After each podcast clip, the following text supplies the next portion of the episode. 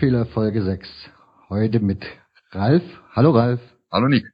Und Niki. Wir reden heute übers Ruhrgebiet. Dafür habe ich mir den Ralf eingeladen, weil du bist ja im Ruhrgebiet groß geworden. Genau, ich bin da, in Duisburg bin ich geboren, bin da aufgewachsen und äh, lebe mittlerweile immer im Wechsel zwischen Köln und Duisburg, weil ich äh, seit zehn Jahren auch in Duisburg wieder einen Teil meiner Arbeitszeit verbringe das Ruhrgebiet, das ist ja jetzt nicht nur Duisburg, sondern das ist ja eine größere Fläche. Also wie, also wie ungefähr muss ich mir das Ruhrgebiet vorstellen? Was ist das Ruhrgebiet? Wo kommt das Ruhrgebiet her? Oder seit wann gibt's das Ruhrgebiet? Dass ich mal so einen Hintergrund habe, dass, mir, dass ich weiß, worüber wir so reden? Ja, als, als große äh, Stadtfläche kann man ja äh, mittlerweile sogar den linken Niederrhein dazu zählen von Camp Lindford aus, links vom Niederrhein bis rüber in den Osten nach Hamm. Und äh, Unna, das sind so die Grenzbereiche im Osten, nach oben geht's auch ins ländliche hinein, äh, in den Randbereichen jetzt im, im Norden, Haltern meinetwegen, da, da sind die Leute nicht so ganz so sicher, ob sie nicht lieber dann doch zum Münsterland zählen wollen als zum Ruhrgebiet. Und äh, das gleiche gilt dann auch für den Süden, meinetwegen bei Nettetal. Das sind so äh, Stichworte, wo es ein bisschen ausfasert, wo aber von von der äh, von der Bereitschaft, es gibt ja tatsächlich eine eine Art, das ist kein Verwaltungseinheit, aber es ist ein, ein Verband, ein Verband der Kreise und Städte. Und äh, die gehören tatsächlich dazu. Da gehört dann der Kreis Wesel dazu, ein eigentlich ländliches Gebiet. Und unten, wo es dann Richtung Sauerland geht, gehört dann auch Neppetal dazu. Also äh, das sind, wenn man auf reine Fakten setzt, sind das die, äh, sind das, ist der, der äh, Kommunalverband Ruhr, ist das der Anhaltspunkt, um zu sagen, das gehört zum Ruhrgebiet. Wenn man durch die Landschaft, also durch die Städtelandschaft fährt, äh, wird man schnell feststellen, dass man da äh, von einer Stadt in die andere kommt, ohne großartig zu merken, dass man von einer Stadt in die andere kommt. Das geht alles ineinander über. Und äh, das ist auch ein Hinweis darauf, wie das Ruhrgebiet entstanden ist, nämlich aus einem wuchernden Prozess der Industrialisierung heraus. Das war äh, Mitte des 19. Jahrhunderts hat das begonnen und nahm Fahrt auch bis zum Ende des Jahrhunderts, also bis 1900 ungefähr. Da äh, sprangen die Einwohnerzahlen der kleinen Dörfer, die es damals dort gegeben hat, unermessliche. Das boomte. Das war ein, eine Boomregion. Arbeitskräfte wurden gebraucht ohne Ende für den Bergbau und für die Hüttenindustrie. Und deshalb kamen dann Leute in diese Region. Und die Leute, die haben, so wie man es heute auch äh, in, in äh, in den riesen Megalopolis-Städten dieser Welt kennt, die sind gekommen und haben dann da angefangen, ihr kleines Häuschen hinzuhauen, wo gerade Platz war. Und das war dann so ein Wuchern. Und das haben dann, dann die, die Stadtverantwortlichen haben das versucht, in irgendwelche Bahnen zu bringen.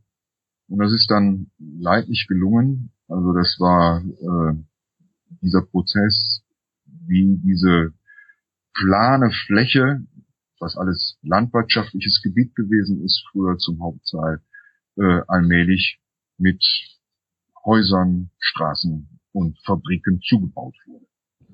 Wie war, ja, wie war da die Stadtentwicklung als solches? Also wenn ich mir jetzt vorstelle, man käme jetzt da, also hier gab es das ja auch im Saarland, da hat man ja auch die Arbeitskräfte angeworben, Klar. aber das war ja eine private Geschichte hier bei uns in Neunkirchen. Das war ja dann der Freiherr, dem gehörte diese Grube und der war da irgendwie so, so ziemlich für alles zuständig auch für was der Soziale anging, für die Familien, ob die dann, ob die Nachwuchs das nachziehen konnten, etc. pp, was Schule anging. Also der Mann war da schon sehr bestimmt drinne. Genau. War das im Ruhrgebiet genauso? Ja, da, da in, es war entsprechend, weil äh, dafür, also es war eine, es waren private, äh, es waren private Gegebenheiten, die die großen Werksbesitzer, das ist ja, äh, das durchzieht die Geschichte, das patriarchalische, äh, das dabei vorhanden ist. Sie haben natürlich dafür gesorgt, dass äh, ihre Arbeiter in äh, Häusern unterkamen, die Zechensiedlungen, die dann entstanden sind rund um äh, die Zechen oder die Arbeitersiedlungen im weitesten Sinne. Äh, Krupp war da ja in Essen ein großer Vorreiter, der versucht hat, äh, all diese Arbeiter an sich zu binden, entsprechend auch natürlich eine gewisse äh, Gefolgschaft verlangt hat. Also er hat für die Arbeiter gesorgt, in dem Sinne, dass, dass sie äh, gut bezahlt wurden im Vergleich zu anderen äh, Arbeitern in ihrer Zeit und dass sie eben ein Dach über den Kopf bekamen, auch in einem besseren Zustand als in anderen äh, vergleichbaren Zusammenhängen. Und äh, so kann man sagen, es, es ist vorangetrieben worden durch die, Industrialis äh, durch die Industriellen, die die äh, Unternehmen besessen haben. Die haben dafür gesorgt, dass äh, Wohnhäuser entstanden sind. Die, die Städte selber, die Kommunalverwaltung, die waren damit äh, völlig überfordert. Die, der, der, der Raum, der dafür nötig war, der wurde auch von den Industriellen, von den Bauern dann gekauft. Also sprich, es war letztlich alles erstmal eigenes Gelände und da äh, der Raum, der zur Verfügung gestanden hat, der musste ja, der musste ja irgendwo herkommen. Und in der Landwirtschaft war, war das einfach der Boden vorher und so wurden dann äh, doch einige dieser Bauern sehr reich. Ihr habt ja, oder wenn man sich so anschaut, dann kann man ja lesen, dass zum Anfang des 19. Jahrhunderts relativ viele Polen zum Beispiel ins Ruhrgebiet kamen. Genau. Das war. Ja. Äh, genau, erzähl ruhig. Das war äh, eben der Versuch, äh, den Arbeitermangel zu beheben, äh, das Anwerben der Arbeitskräfte in äh, einmal in Ostpreußen und einmal in Schlesien. Und äh, zwar deshalb, weil da äh, das Know-how so groß gewesen ist schon im Bergbau. Also da, da äh, gab es schon gut ausgebildete Leute und äh, die wurden dann angeworben mit dem Versprechen, dass das Leben im Ruhrgebiet sehr viel schöner sein wird als bei denen zu Hause. Das ist Kann man, hat man da so eine Kenntnis drüber oder eine Ahnung, wie das Leben im Ruhrgebiet zu der Zeit dann war? Also wie kann man sich da so einen Tag vorstellen? Bestand eigentlich nur noch von aus Arbeiten von frühmorgens bis spät abends, wie man sich das so ungefähr vorstellt, oder? Genau, genau. Das war das war ziemlich ziemlich harte Arbeit. Es gab kaum äh, Freizeit. Das waren neun bis zehn Stundentage. Sonntag war nur frei und äh, also das ist alles die Zeit vor dem äh, vor dem Ersten Weltkrieg und äh, das ist also was man heute unter äh, normaler, äh, einem normalen Berufsleben äh, versteht, äh, ist, das ist völlig äh, weit weg gewesen.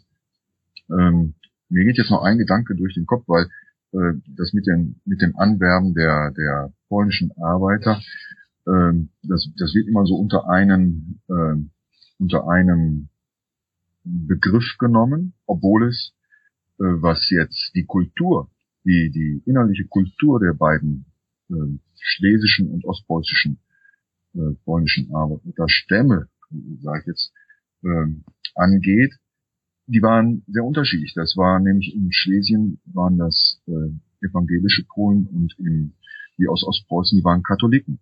Und obwohl die dann von den einheimischen Deutschen im Ruhrgebiet als einheitliche fremde Menschen angesehen wurden mit all den ganzen Problemen, die wir heute auch haben, ähm, war deren Haltung zu ihrem neuen Heimat eine ganz andere.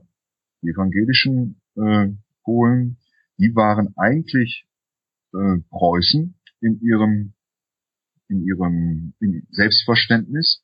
Die wollten Deutsch sprechen, die sprachen gut Deutsch, die waren eigentlich integrierte Leute ganz schnell. Die waren bereit, in, im äh, Ruhrgebiet mit natürlich weiter Erinnerung an ihre alte Heimat äh, Sitten und Gebräuche anzunehmen, die im Ruhrgebiet von den deutschstämmigen, äh, von der deutschstämmigen Bevölkerung gelebt wurden, während die katholischen Polen sehr verwurzelt in ihrem Glauben waren und dadurch äh, einen, einen, äh, eine Notwendigkeit, äh, sich in dem Leben, vor, in dem neuen Leben mehr zurechtzufinden, äh, gar nicht gesehen haben.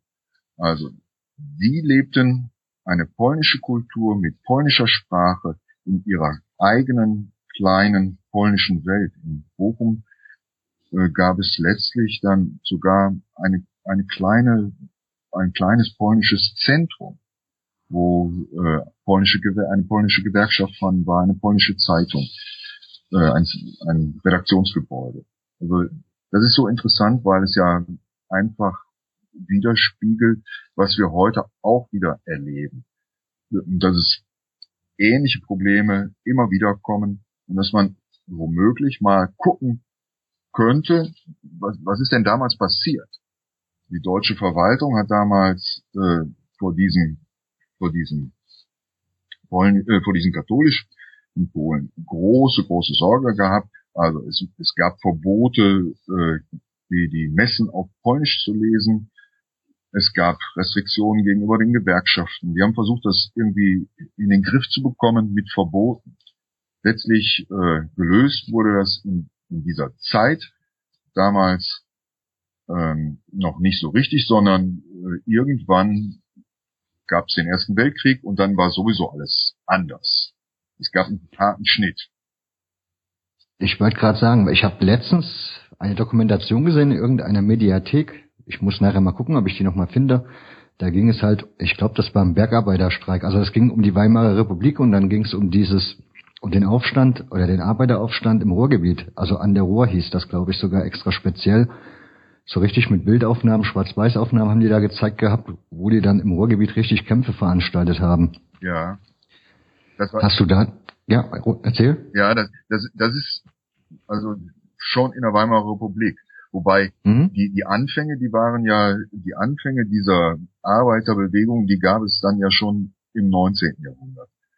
Ähm, da gab es tatsächlich erste Versuche, sich zu organisieren, ähm, von auch wieder ausgehend von den Bergarbeitern, die allein aus dem Stolz auf, auf ihre Arbeit, es gab einen besonders ausgeprägten Arbeiterstolz, der, der Bergarbeiter, weil es eben eine sehr gefährliche Arbeit war, weil es eine besonders anstrengende Arbeit war, konnten die ein besonderes Selbstbewusstsein entwickeln. Und äh, da gab es dann in den, in den 70er Jahren, glaube ich, gab es dann eine die Gründung der ersten Gewerkschaft äh, damals. Das ist ja überhaupt ein allgemeiner Aufbruch der, der, des Arbeiterselbstbewusstseins gewesen in dieser Zeit. Also von daher, da beginnen schon äh, die Anfänge. Und was du ansprichst, ist, äh, glaube ich, äh, dieser, äh, das ist die Reaktion auf den Kaputsch, meine ich. Das war irgendwie in Berlin waren. Genau. Genau. Richtig, da ist, glaube ich, die Zentrumspartei, irgendeine Partei ist da, hat er geputscht oder ist da an die Macht und dann ging es im Ruhrgebiet, ja, ging es dann los. Genau, das war, äh, das, da merkte man dann, also bis dahin hat sich, ist ein langer Weg gewesen, Erster Weltkrieg, äh, mit mit äh, dem ja mit mit der Niederlage Deutschlands und dann praktisch Abschaffung der Monarchie, äh, beginnende Revolution, dann Eindämmung der Revolution und so weiter. Das sind ja alles nur, nur die Stichworte. Und da gab es aber den großen äh, Fortschritt bezogen auf die äh, auf die Rechte der Arbeiter. Das ist das, was äh, die SPD, die ja am Anfang dann der, der Weimarer Republik an der Macht war, was die tatsächlich dann gesetzlich verankert haben. Es gab von da an den Acht-Stunden-Tag, es gab von da an äh, den, das Recht auf Urlaub, es gab von da an auch das Recht auf äh, einen halben Samstag, glaube ich, frei und, und den Sonntag. Also zum ersten Mal gab es nach dem Weltkrieg, nach dem Ersten Weltkrieg überhaupt so etwas wie ein, ein, eine Möglichkeit, Freizeit zu gestalten für Arbeiter. Und damit kommen wir dann eigentlich auch mal zum Fußball. Ja, kommen wir auch. In, in, in dem, in, ja genau, in dem das, Falle, weil, weil da müsste ja dann, da müssten die Vereine doch angefangen haben, jetzt richtig zu erblühen, oder? Also aufzublühen. Ja, ja, das auf jeden Fall, das auf jeden Fall. Ähm, es war, was jetzt das Ruhrgebiet angeht, war das tatsächlich äh, die, die, äh, ja, die Keimzelle des Arbeiterfußballs. Von da an erst gab es für die Arbeiter Möglichkeiten, äh, in ihrer Freizeit in diesem Fußball zu spielen. Und darüber hinaus gab es äh, auch ein großes Bedürfnis nach dem Weltkrieg, nach Ablenkung, nach äh, Vergessen. Also es, die Leute wollten die Schrecken dieser Zeit einfach weg und da, es gab ein unglaubliches, einen unglaublichen Hunger nach Unterhaltung. Und Fußball war tatsächlich äh, dann in den 20er Jahren plötzlich auch ein Zuschauersport. Also da, da verschränken sich zwei Bewegungen. Und da, da äh, entstand dann etwas, was, äh, ja, was populär wurde.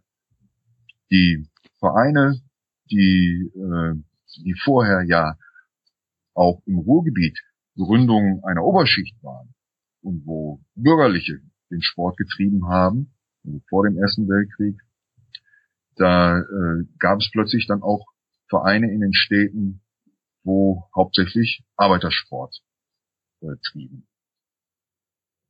Da ist ja sehr auffallend, dass vor allen Dingen bei Schalke 04 steht ja dafür, da redet man ja dann auch, also ich meine, da gab es ja dann das, den Spitznamen Polenmannschaft, weil da recht, recht viele Polen unterwegs waren in der Mannschaft.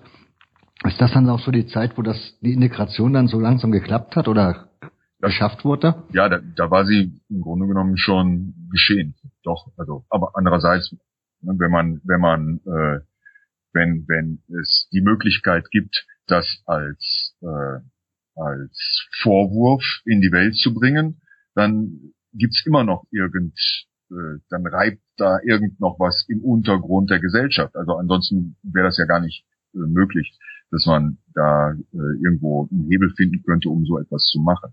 Ich weiß das aus, aus den Erzählungen meiner Familie, dass auch damals noch, also in den 20er und 30er Jahren, oftmals in den, in den Stadtteilen einzelne Straßenzüge hauptsächlich von äh, polnischstämmigen äh, Deutschen dann äh, bewohnt waren und dass, dass diese Straßenzüge tatsächlich abschätzig beurteilt wurden. Das, äh, also es ist so so identisch mit mit äh, dem, was wir heute auch erleben äh, mit mit türkischstämmiger Bevölkerung. Das ist manchmal schon äh, ja, es ist frappierend.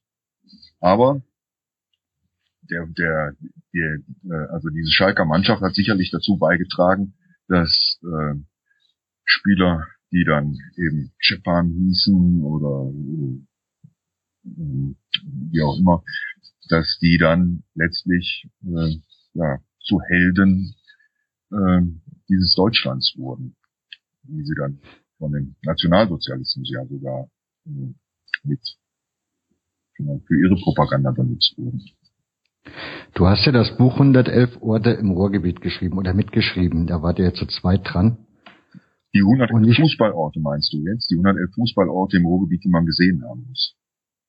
Und du hast die 111 Orte im Ruhrgebiet, die uns Geschichte genau, erzählen. Genau, die zwei gibt's. Die zwei. Genau. Gibt's. Und auf das erstere Buch wollte ich insofern hinaus, als da, dass ihr dafür ja relativ viel recherchiert habt, wie ich so nachlesen konnte und davon ausgehen kann.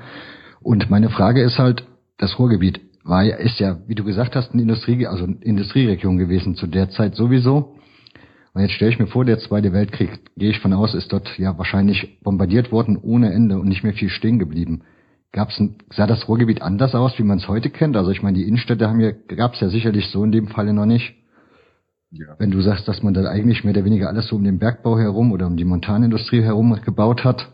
Ja, also die, die einzelnen Stadtteile. Es gab, es gab natürlich äh, Stadtkerne. Also Duisburg war, war auch schon im Mittelalter eine äh, zunächst bedeutsam werdende Stadt äh, mit, einem, mit den klassischen äh, Merkmalen einer, äh, einer Reichsstadt damals, also Stadtmauer und so weiter. Also das, was man dann heutzutage üblicherweise Altstadt nennt. Dortmund war das so. Und äh, ja, diese beiden Eckstädte gab es als größere Städte und von daher äh, ist es so ein bisschen unterschiedlich, äh, wie, wie die Stadtstrukturen waren. Aber zurück zum, zum, äh, zu den Folgen des Zweiten Weltkriegs. Klar, das ist alles äh, bombardiert worden und äh, die Städte waren äh, zerstört zu 70 Prozent, 80 Prozent. Und kurioserweise waren die Industrieanlagen oft äh, viel, viel besser erhalten als die, äh, als die, die Wohnungen. Also, also die, die, es waren mehr äh, Häuser zerstört als Industrieanlagen. Die Produktion konnte recht schnell nach dem Zweiten Weltkrieg wieder hochgefahren werden. Also das, was, was das Ziel gewesen ist, äh, war in Grenzen, das Ziel der Alliierten war nur in Grenzen erreicht worden. Und, äh, und das ist schon, das ist schon bitter. Also äh, wenn man sich das überlegt. Auch wieder Parallelen zu, zu der Situation heute, wenn es um äh, das, das Werfen von Bomben geht. Äh, letztlich leidet Zivilbevölkerung immer am meisten. Also, äh, ja, das ist das Ergebnis dieser, dieses Zweiten Weltkriegs gewesen. Nach dem Zweiten Weltkrieg war es ja dann eigentlich so mehr oder weniger für das für das Wirtschaftswunder zuständig, das Ruhrgebiet. Also das Herz des Wirtschaftswunders hat man damals ja gerne gesagt. Ja. Du bist in den 60ern geboren, ne? Genau, ich bin 61 geboren und äh, ja, ich habe ich hab da ich habe diese die Folgen dieses Wirtschaftswunders habe ich noch äh, noch äh, gut miterlebt, denn das war natürlich äh, eine Umweltverschmutzung sondergleichen. Also die das war während der 20er und 30er Jahre schon schlimm und es blieb auch in den 50er Jahren bis Mitte des, bis Ende der 60er Jahre im Grunde genommen noch schlimm. Also ich hab, äh, ich gehörte zu den klassischen äh, Ruhrgebietskindern, die permanent Husten hatten und wo dann die Kinderärzte äh, den Eltern nur geraten haben, dass sie mit ihren Kindern äh, möglichst oft an die See fahren sollen, damit sie die Kinder äh, ja sauberere Luft einfach mal über einen längeren Zeitraum atmen konnten.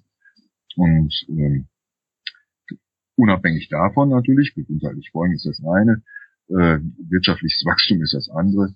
Äh, ja, die äh, Zechen und die Bergbauer, sie waren diejenigen, die auch in ihrem Selbstverständnis äh, dazu beigetragen haben, maßgeblich dazu beigetragen haben, dass äh, die, die wirtschaftliche Kraft in Deutschland wieder äh, bald vorhanden war, dass das große Wirtschaftswunder, was dann erzählt wurde, äh, entstehen konnte. Ob, wie, ob das letztlich dann tatsächlich äh, so eng kausal miteinander verknüpft ist, ist noch eine andere Frage. Aber das, das äh, Selbstverständnis der Leute, das war so. Die, dieses Ruhrgebiet war unglaublich stolz darauf, dass es diese, diese Arbeitskraft besaß. Dass das ich wollte gerade, ich wollte gerade fragen, weil man kennt ja diese Musik, also man ja früher, also im Fernsehen konnte man ja immer die, diese Musikkapellen sehen in diesen Steigeruniformen, wenn man das denn so nennt, die dann das Steigerlied gespielt haben oder andere solche Blasmusik. Und im Ruhrgebiet ist das ja sehr, sehr ausgewachsen. Ähm, war das, war das erst nach dem Zweiten Weltkrieg so oder war das schon zwischen den Weltkriegen so? Also gab es diese Bergbautradition, dieses Stolzsein da drauf, auf diesen Beruf stolz sein, gab es das vorher auch schon? Das. Oder kam das erst später mit dem, also mit dem Wirtschaftswunder? Nein, ich, äh, ich also dieses Selbstbewusstsein äh, im Bergbau geht, glaube ich, durchweg äh, über die Jahre so. Äh, das, das hängt einfach mit, mit, ja, mit den besonderen Gegebenheiten dieses Berufs zusammen. Diese Gefahr, die, die, äh, deren die Arbeiter ausgesetzt sind, sind ja auch über die Jahre, wie viele Leute sind da verunglückt. Also es gab ja große Bergwerksunglücke und ähm, da muss man wahrscheinlich, um so etwas auch mental äh, zu ja, auszuhalten, muss man sicherlich eine bestimmte Haltung entwickeln und ja, einen bestimmten Stolz und ja, etwas, was diesem, was diesem Gedanken man geht in diese Erde hinein und kann dabei umkommen, äh, dass, dass diesen Gedanken irgendwie in Schach hält. Und von daher äh, gibt's das äh, ja sicherlich. Das ist jetzt eine, eine Vermutung, Aber äh, ich, ich glaube, die ist gut begründet. Ja, wie war das in deiner Jugend? Ich nehme, also du bist ja nicht im Bergbau zu Hause oder ja, bist du ja nicht zu Hause, sondern hier im Saarland ist es so, man hat man immer früher gesagt, wenn du was werden willst und wenn du mal eine Familie ernähren willst, dann geh auf die Gruppe, weil da bist du, da hast du einen sicheren Arbeitsplatz, da verdienst du das notwendige Geld. Wie war das zu deiner Zeit? Haben deine Eltern nicht gesagt, geh auf die, also geh unter Tage, mach was Anständiges dort? Nee, nee. Äh, also in meiner Familie gibt's eher die, die Hüttentradition, also die, die Eisenarbeiter, die Stahlarbeiter. Also äh, das ist der Anschluss äh, in meiner Familie. Ist das in Duisburg allgemein so? Also die Stadt als solche, ist die eher so eine Hütten, eine Hüttenstadt? Ja, also in den 60er Jahren schon, da waren die äh, Zechen in Duisburg äh, begannen, ich weiß gar nicht, ob sie schon alle zu waren, aber äh, Duisburg gehörte sicherlich zu den Städten, wo schon recht bald die Zechen zu waren. Also das ist ja, das ist das, was, was mir spontan als erstes einfiel. Ähm, Ende der 50er Jahre begann ja schon die, die begann schon das Zechensterben. Also 58, das, das muss man sich äh, angesichts der, ja, angesichts dieses, dieses starken Bildes, das Ruhrgebiet und Bergbau, äh, muss man sich das vergegenwärtigen. Das war 1958 oder 57, weiß ich jetzt nicht genau, begann schon äh, der Arbeitsplatzabbau bei den Bergarbeitern. Und zwar massiv. Und äh, das zog sich dann durch die 60er Jahre. Es gab permanent gab's äh, Proteste gegen bestimmte Schließungen. Und die waren ja zum Teil erfolgreich. Die Subventionen, die, die dann erstritten wurden, die gingen ja bis in die jüngste Vergangenheit. Also das ähm, also bis ne, 1900, Mitte der 80er Jahre war ja letztlich erst die Entscheidung so, das ist etwas, äh, was wir jetzt leider Gottes zu Ende bringen ja, ich weiß nicht, wie es in Familien äh, gewesen ist, wo es eben statt der Stahlarbeitertradition äh, eben so eine Bergbautradition gibt. Ich hab, ja, aber da gibt's, aber da zu der Zeit gibt's ja schon so ein paar Traditionen, die wahrscheinlich auch bei euch im Ruhrgebiet so allgemein dann waren. Diese Lohntüte zum Beispiel, die man bekommen hat. Ich weiß nicht, ob du die komische Band Emscher Kurve kennst aus dem Ruhrgebiet. Ähm, da sind so Ja, ja, ja, klar, klar. Und die haben so ein Intro, ich weiß gar nicht mehr, wer das spricht oder aus welchem Film das ist. Das stammt auf jeden Fall aus irgendeinem Film, wo es dann um die Lohntüte des Bergmannes geht. Und vom Frieden, da war dann eine Werbung drinne von wegen, dass man das ja jetzt aufs Konto überwiesen bekommt und damit fällt das jetzt weg, dieser typische Lohnfreitag, wo die Leute dann das Geld scheinbar direkt in die Kneipe geschafft haben. Genau. Kannst du dich noch an die Zeiten so erinnern? Nee, nee, das ist, das ist, das ist, äh, also ich weiß, dass bei meinem Großvater lagen diese Lohntüten immer herum. Das war, das war, also das, die waren aber dann leer. Also, waren, also ich weiß auch nicht, ob meine Großmutter extra äh, dann zum Werkstore gegangen ist, um äh, meinen Großvater da abzufangen. Aber ich, ich kann es nicht. ich meine, das, das ist ja dieses klassische Bild und äh, das hat auch eine gewisse Berechtigung. Also äh, es, es, also die Kneipen rund um solchen, solche, äh, solche Industrieanlagen, die waren schon äh, gut besucht. Also das war, das Bier zum Feierabend konnte auch schon mal dann noch ein Bier werden und noch ein Bier und noch ein. Also, äh, das, aber das kenne ich kenne ich selber jetzt nicht aus Anschauung, sondern nur aus Erzählung. Und äh, von daher. Ja, das ist so, ja, das ist wahrscheinlich eher so ein Bild, was man so im Kopf hat, wenn man so ans Ruhrgebiet denkt. Aber das ist ja in vielerlei Dingen so. Insofern würde mich ja mal fragen, also würde mich ja interessieren, die Identität, die das Ruhrge oder die der Ruhrgebietler so für sich hat, kann man die irgendwie zusammenfassen? Also gibt es da irgendwie eine, wo du sagst, darauf bezieht man sich ja. insgesamt im Ruhrgebiet? Ja, also äh, ganz klar ist es weiter Arbeit, harte Arbeit. Das ist etwas, was äh, unverzichtbar ist in, in, in diesem Identitätsbegriff. Ähm, und ja, Fußball ist sicherlich auch dabei. Also als, als Teil des Stolzes. Es ist aber Fußball ist, äh, ist so ein bisschen zwiespältig. Aber ich, ich muss nochmal zurückkehren. Man, das, das, das Problem an, äh, das heißt die Schwierigkeit beim äh, Identitätsbegriff ist tatsächlich, dass diese, dieses Ruhrgebiet aus einer Vielzahl von Städten besteht und diese Städte zum Teil noch aus sehr starken Stadtteilen auch noch. Also äh, das Ganze ist ein Prozess der seit den 20er Jahren vielleicht andauert, als zum ersten Mal äh, eine eine große Verwaltungseinheit, eine große, ein großer Verbund geschaffen wurde, wo in denen dann versucht wurde, die, das Wachsen der Städte irgendwie äh, zu organisieren auf einer höheren Regionalebene. Das führt aber nicht dazu, dass, äh, dass so Visionen von einer Ruhrstadt äh, wahr wurden. Dazu gibt's einfach zu viele Interessen, die davor stehen. Also äh, in der Gegenwart sicherlich die Sorge, in der Gegenwart ist es ja auch eine Frage äh, einer politischen Organisation. Also ist es möglich, diesem ganzen äh, Kunst, dieser ganzen Städtelandschaft irgendwie eine eigene politische Verwaltungseinheit zu geben, was sicherlich äh, erstrebenswert ist, also äh, da bin ich ganz klar. Aber äh, was in der nächsten Zukunft sicherlich nicht geschehen wird. Da, da gibt's dann in den Nordrhein-Westfalen gibt's besteht ja letztlich aus Westfalen und dem Rheinland als starken regionalen Einheiten. Und in beiden Regionen äh, gibt's Interessen, die dem, die da gegenstehen. Das Ruhrgebiet, durchs Ruhrgebiet läuft ja genau diese Grenze zwischen Rheinland und Westfalen, die für Menschen heute wahrscheinlich gar nicht mehr im Kopf ist. In meiner Jugend äh, war das noch sehr viel ausgeprägter. Also sprich Identität bezogen auf das Ruhrgebiet gibt's ähm, für die Bewohner der Städte sicherlich, die sagen alle, ja klar, wir kommen, wir kommen aus dem Ruhrgebiet, und mittlerweile, äh, so ab den 80er Jahren, gibt's auch so eine Art Bezogenheit auf die Region von, von vielen Menschen, die da leben.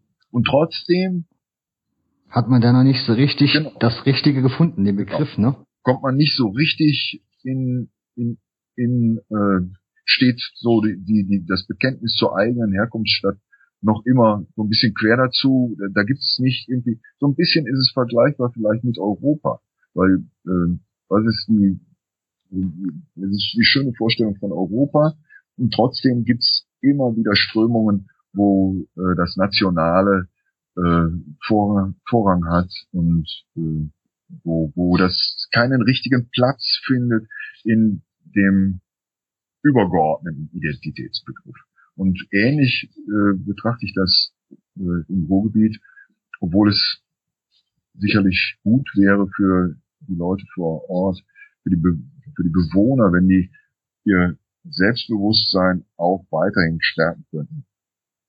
Durch einen Rückgriff auf, auf ein starkes Bild ihrer Region und nicht nur ihrer Stadt. Ja, aber irgendwie ist ja das Verbindende verloren gegangen damit, oder? Mit diesem Bergbau, mit den Hütten. Ja, das, das ist doch das, was einen irgendwie so geeint hat die ganze Zeit, ist ja jetzt so ein bisschen verloren. Ich meine, Dortmund, das ist jetzt keine eine Dienstleistungsstadt im Grunde. Genau, das ist äh, die, dieses vereinte, äh, das Arbeiter, also die richtig vorhandene Arbeit, die gibt's nicht mehr, aber dennoch ist ja die Kultur, die dadurch entstanden ist, also der, der Bezug zum Leben, die Leute, die die im Ruhrgebiet leben, haben schon eine eigene Wesensart. Und das ist jetzt das, das, das wäre für mich der Ansatzpunkt, was das äh, Starke ist, was, was so ein ideelles Bild abgibt. Und das andere ist einfach die vorhandene Struktur, die vorhandene Städtebaustruktur, die, äh, die dieses zusammengewachsene. Das ist ja etwas, was, äh, was eine Realität hat, was eine Wirklichkeit hat. Und dazu kommen dann wirtschaftliche Notwendigkeiten. Die, äh, die, die Verlust der Industriearbeit bedeutet natürlich auch äh, ein Verlust an Finanzkraft der einzelnen Städte. Diese Städte können alleine im Grunde genommen nicht mehr so existieren, wie, wie es einmal gewesen ist. Wenn sie sich ergänzen könnten, dann ähm, wär die, würden sie in ihrem Niveau auf dem gleichen, auf der gleichen Ebene bleiben. Aber Gut, das, das sind dann eben Vorteile, die müssten, müsste jemand erzählen, die müsste jemand als Vision entwickeln. Und das ist leider nicht der Fall, äh, weil es auch, weil es keine politische Organisiertheit gibt, wohin soll jemand eine Vision entwickeln, wenn, wenn es keine konkrete, ja, wenn, wenn es nichts Naheliegendes gibt, äh, was man erreichen kann. Also da, da, da gehört viel Bohren von dicken Brettern dazu, um auf diesem Weg weiterzugehen. Ich hoffe, dass es diese Menschen gibt. Ja, es ist halt schwer irgendwie, ne? Es sind, ich glaube, über fünf Millionen Menschen. Es ist ein relativ enges Gebiet. Es sind Stadtgrenzen, die gibt es eigentlich ersichtlich gar nicht, sondern die gehen einfach so ineinander über. Dann hast du wieder das Natur, die Naturgebiete, die du so rundherum hast. Also es ist schon hm, schwierig. Ja. Aber mir, mir fiel dann gerade soeben ein, in den 90ern gab's doch in, kam doch in den Stadien auf einmal dieser Ruhrpott-Gesang auf bei Schalke und bei Dortmund, als die beide so europäisch gespielt haben, so Mitte, Ende der 90er war das. Genau, das war das, äh, 97, genau. Ist das auch so der Beginn dieser Diskussion, dieser Debatte über dieses gemeinsame Ruhrgebiet? Oder diese Begrifflichkeit, die man dafür finden möchte, diesen, dieses ja, Zusammengehörigkeitsgefühl? Da, da, da ist das noch einmal wiederbelebt worden, neu, in einem Zusammenhang, den es bis dahin noch gar nicht gegeben hat. Also die, äh, die Visionen, die tauchen immer wieder auf, über die Jahre, seit den 20er Jahren. Immer wieder aufs Neue werden die befolgt von immer wieder neuen Leuten.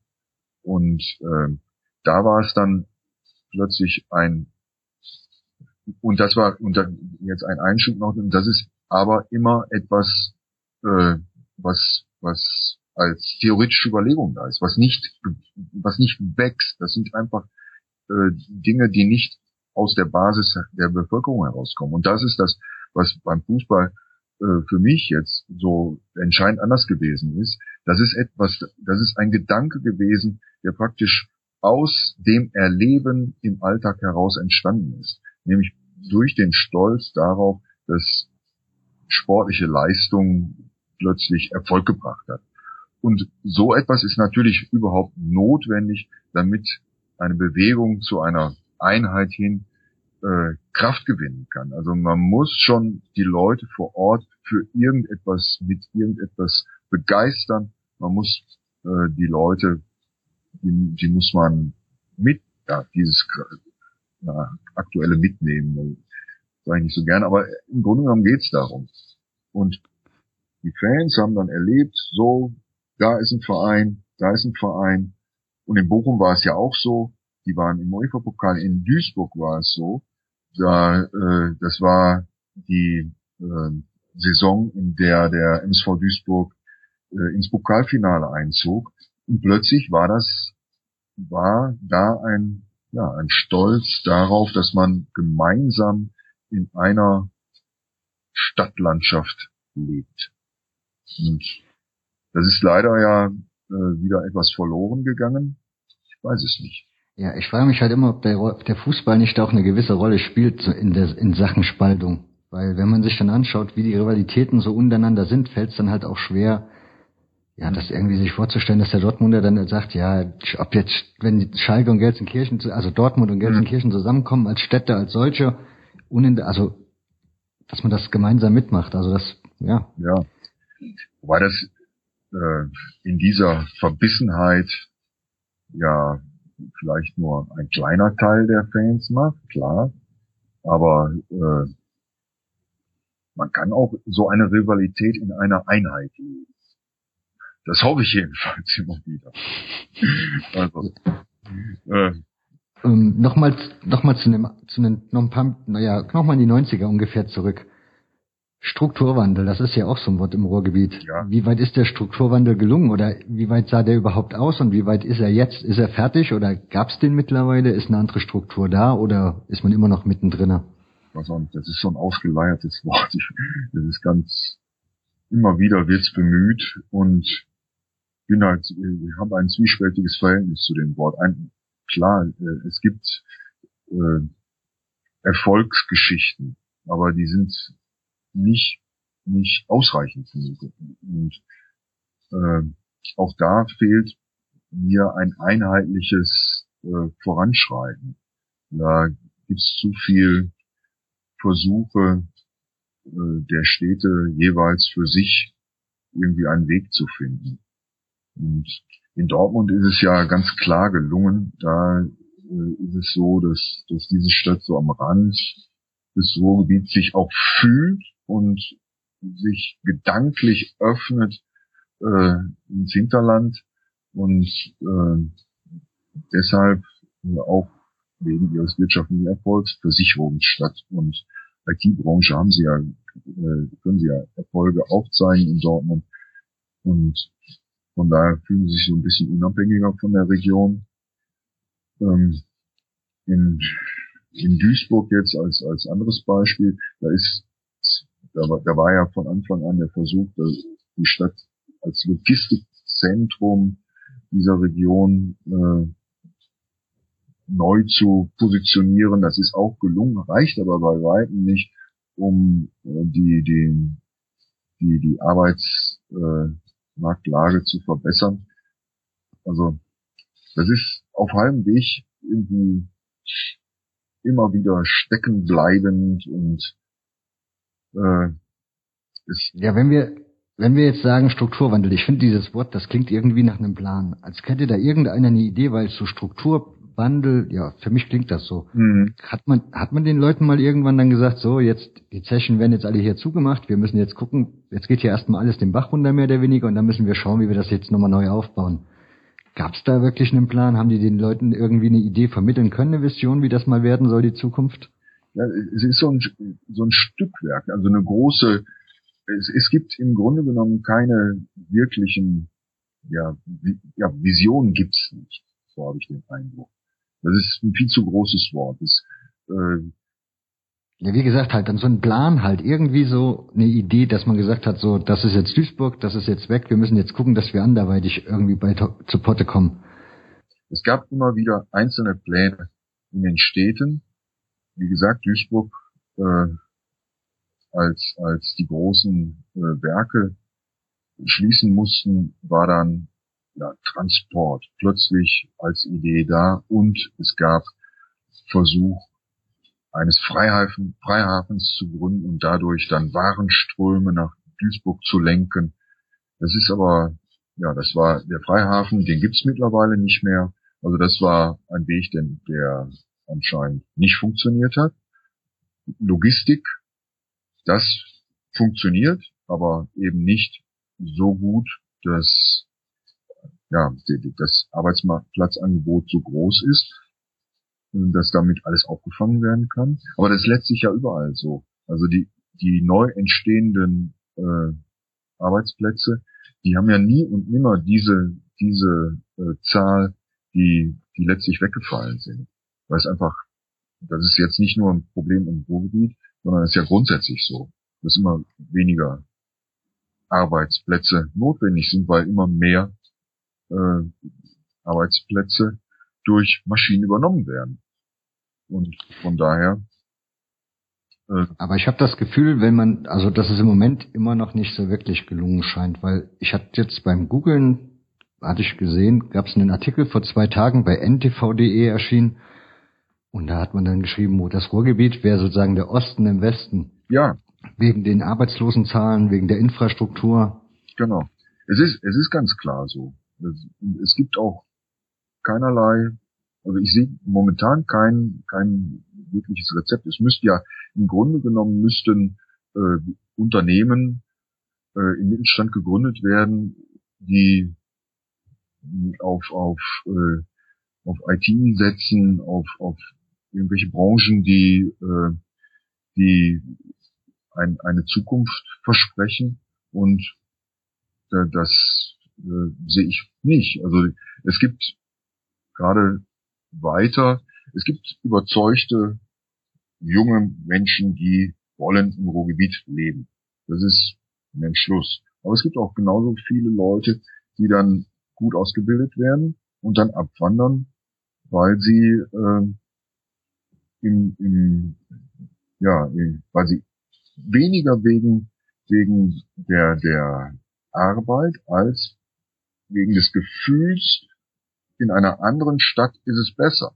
Also das ist tatsächlich etwas, was, was ich eher im Selbstverständnis äh, verorte, als äh, dem, dem, worüber wir vorhin gesprochen haben, über die äh, Identität, also als über äh, als als bei den tatsächlich vorhandenen Gegebenheiten.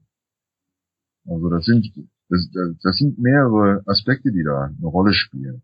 Einfache Arbeit ist natürlich äh, es gibt viele Leute, die die arbeitslos sind, die die bräuchten eigentlich einfache Arbeit, wirkliche körperliche Arbeit, aber die gibt's nun mal nicht mehr. Das ist ein grundsätzliches Problem unserer Gesellschaft. Also, und im Ruhrgebiet wird es nur einfach so offenbar, weil da über lange Zeit äh, körperliche, harte Arbeit benötigt wurde. Und es da eben diese Tradition gibt. Das Gefühl habe ich bei uns ja auch, also genau denselben, also das könnte ich eins zu eins unterschreiben.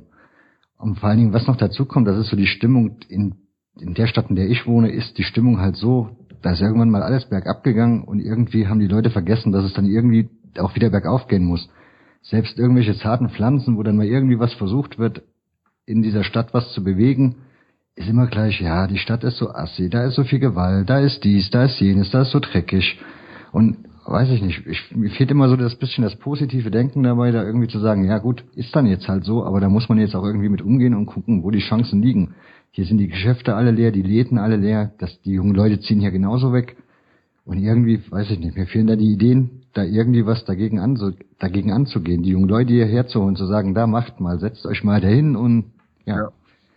Es ist, Tobt euch mal aus. Ja, exakt. Also es ist so ein, es ist ein kurioses, äh, ich habe ein kurioses Erleben.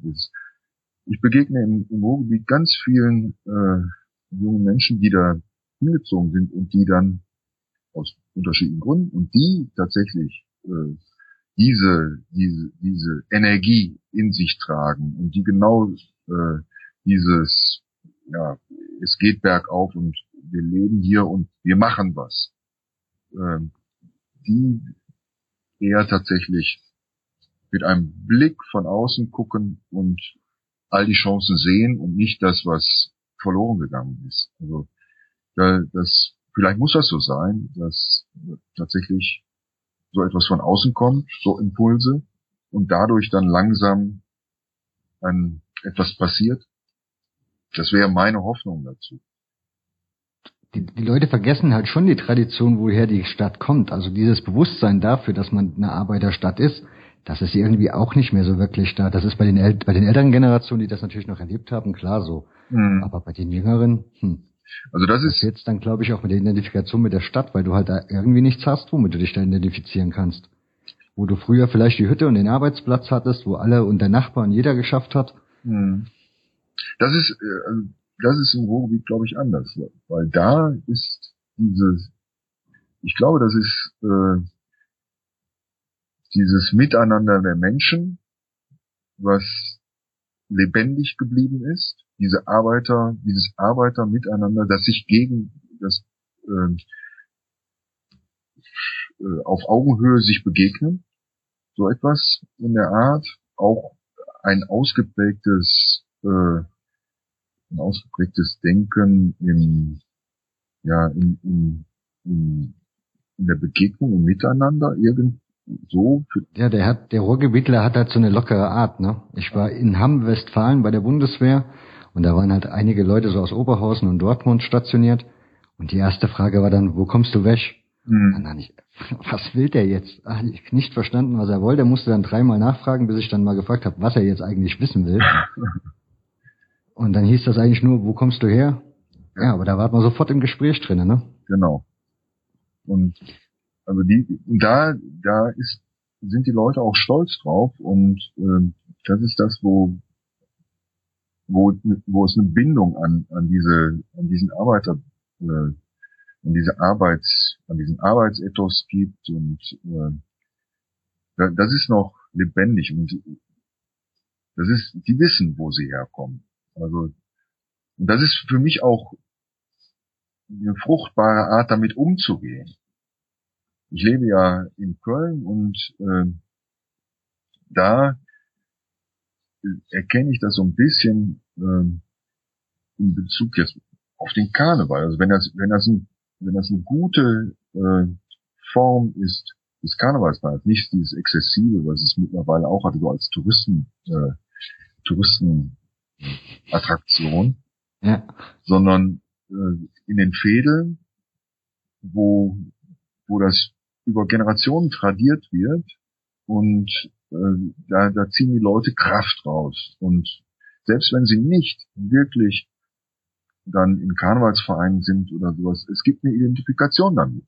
Und das trägt in den Alltag hinein und das wäre, also das wäre etwas, wenn ich jetzt im, im Ruhrgebiet äh, den Alltag täglich leben würde, würde ich mich um sowas kümmern, also um, um meinen, meine Wurzeln, um die, den, den Arbeitsbegriff in dieser Region und das, was, was das Gutes mit sich gebracht hat.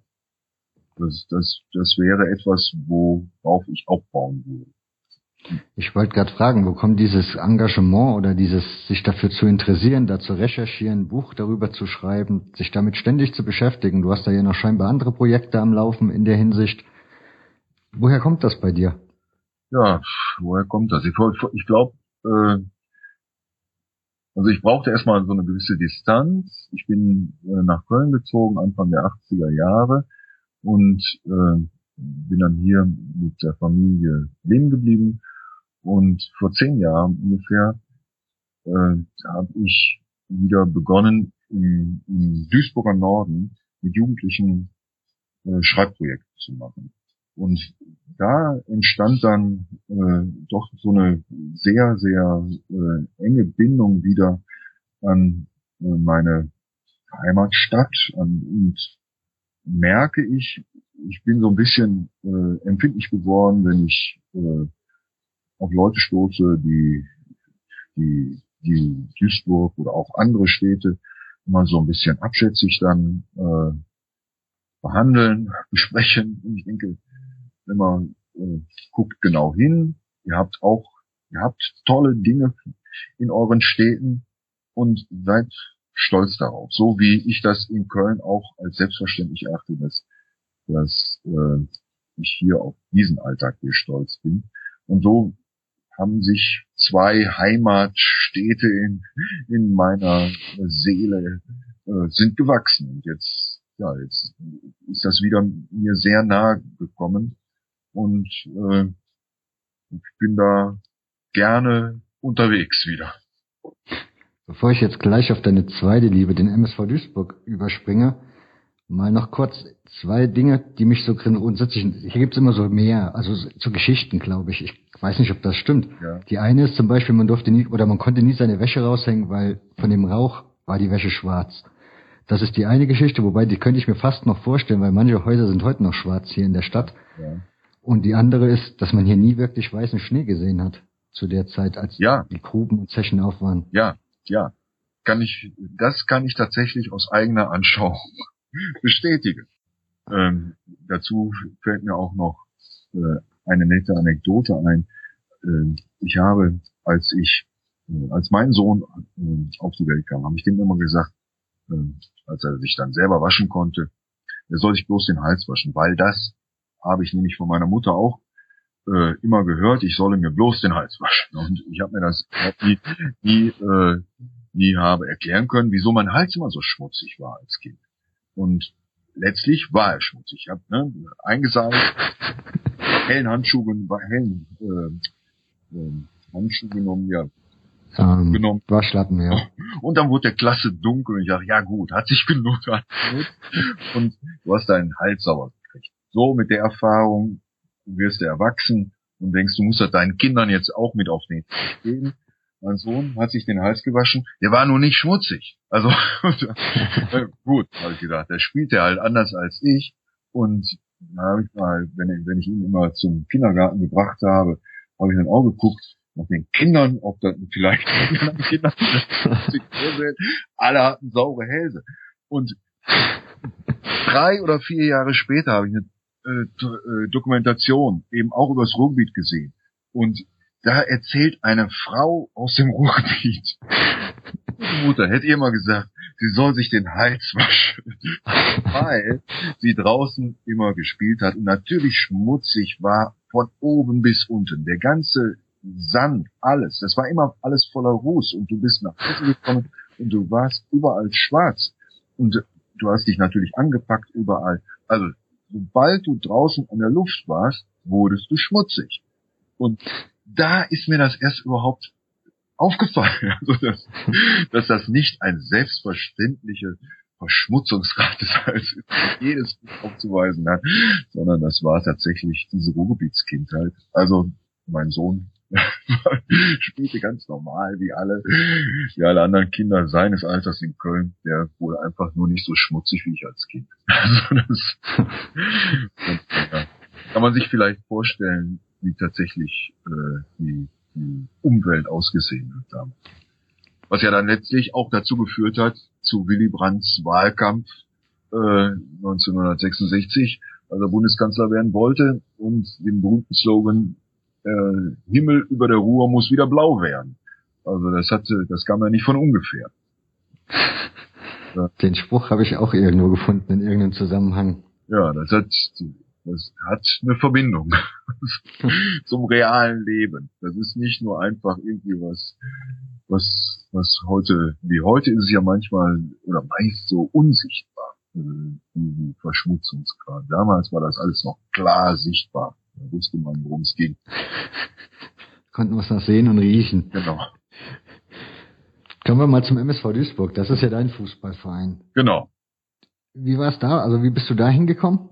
Ich meine, du hast ja schon erzählt, dass du in Duisburg groß geworden bist, aber war es normal, dass man in Duisburg gleich MSV-Fan wird? Ja, also. Scheint ja, scheint ja heute auch nicht mehr so alltäglich zu sein. Ja, ich meine, das, das ist einfach der Umstand äh, der, der, der Entwicklung des Fußballs geschuldet.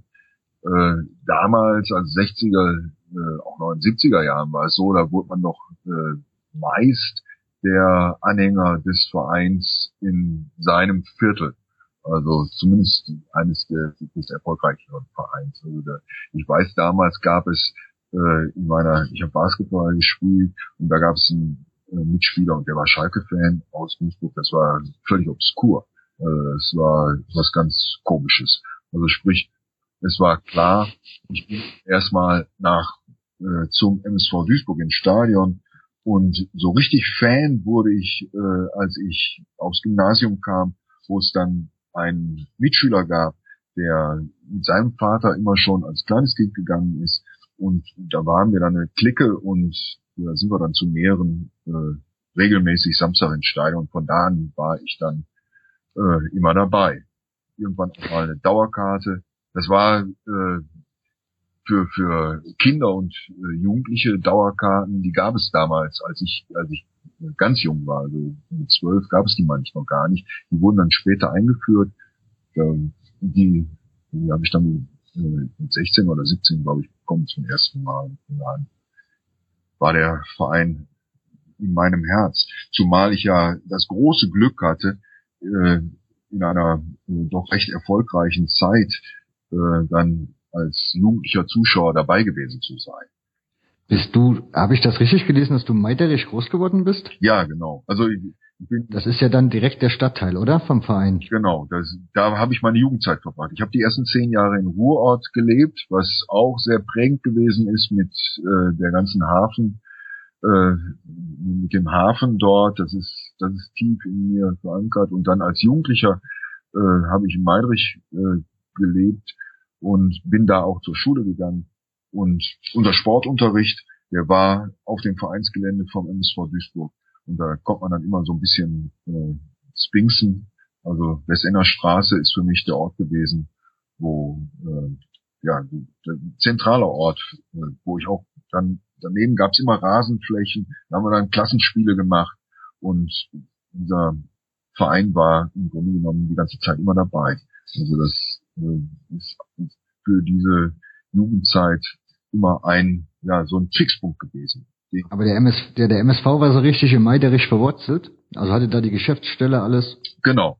Das, äh, äh, im Gegensatz zu heute, wo es das, das äh, wo diese Arena gibt, mit auch noch mit dem mit der Haupttribüne, wo ja dann auch Geschäftsräume sind, gab es damals nur das Wedau-Stadion, da war gar nichts, da gab es nur diese Tribüne. Das ganze Leben spielte in Meinrich ab.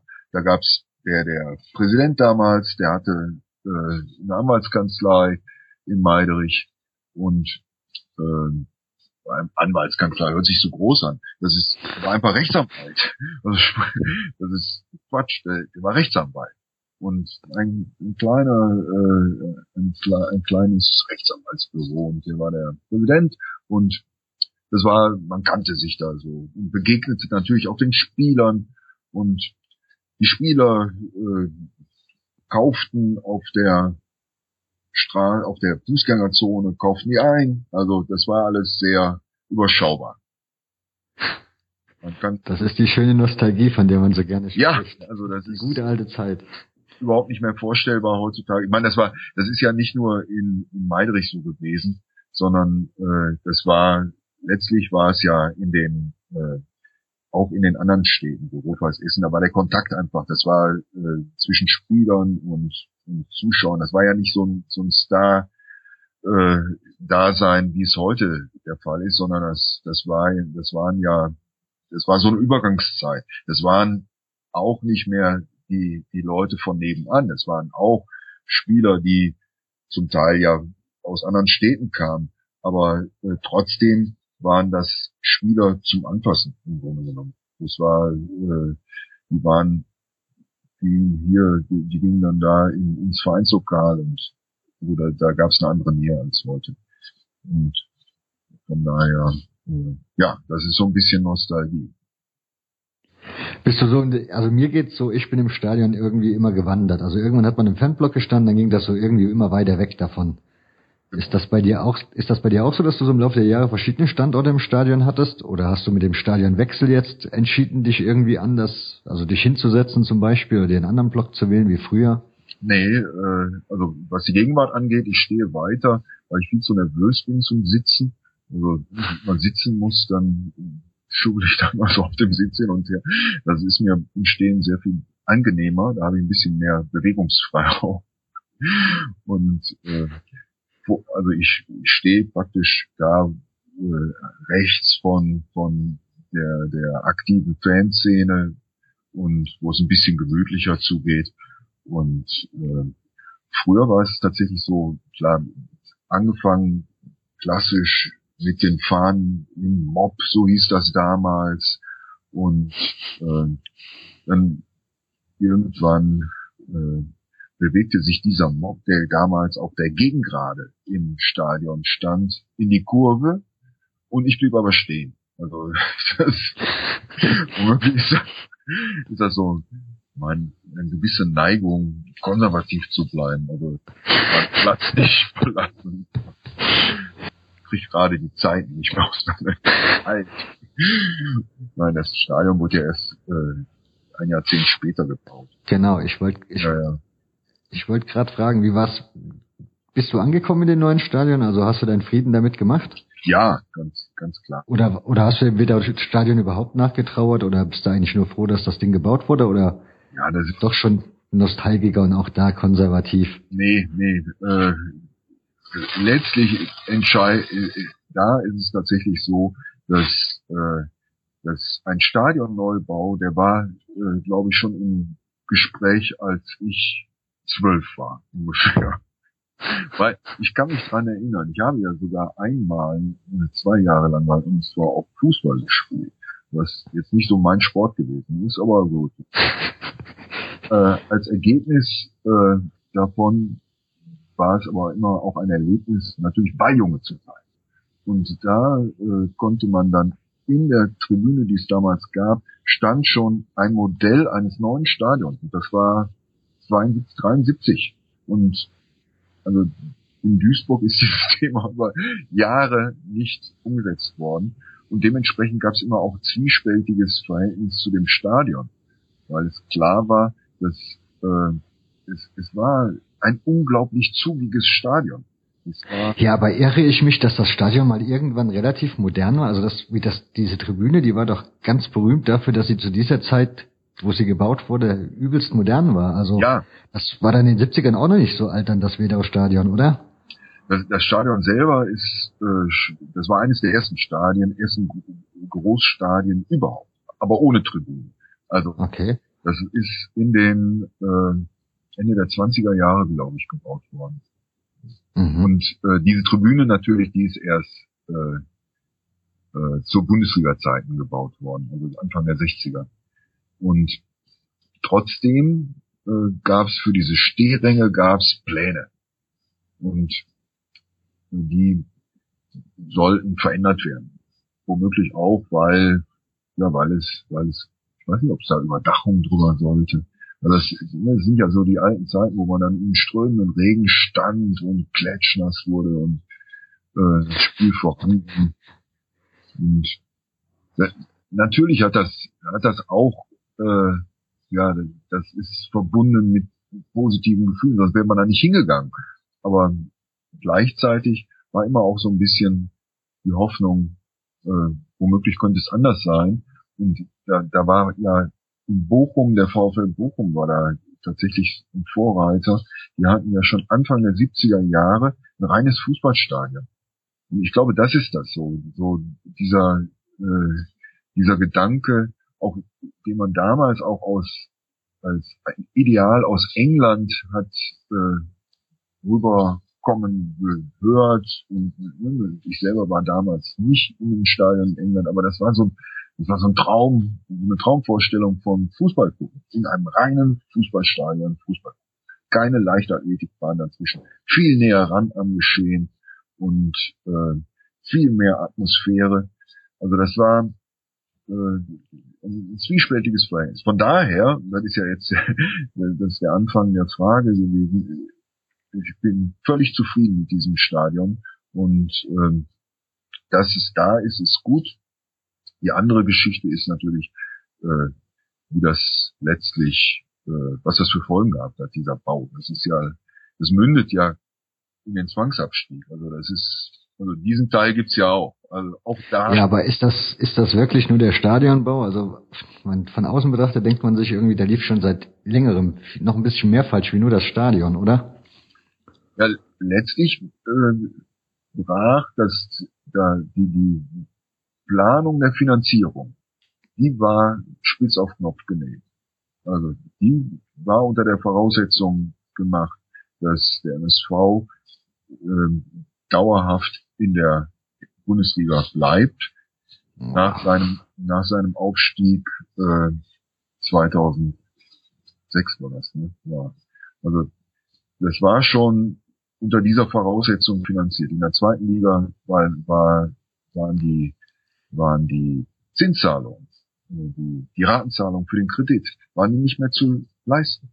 Und von daher ist es sich, also klar, du kannst dann sagen, ja, äh, die, die Einflussgröße äh, sportlicher Entscheidungen, die spielen auch eine Rolle.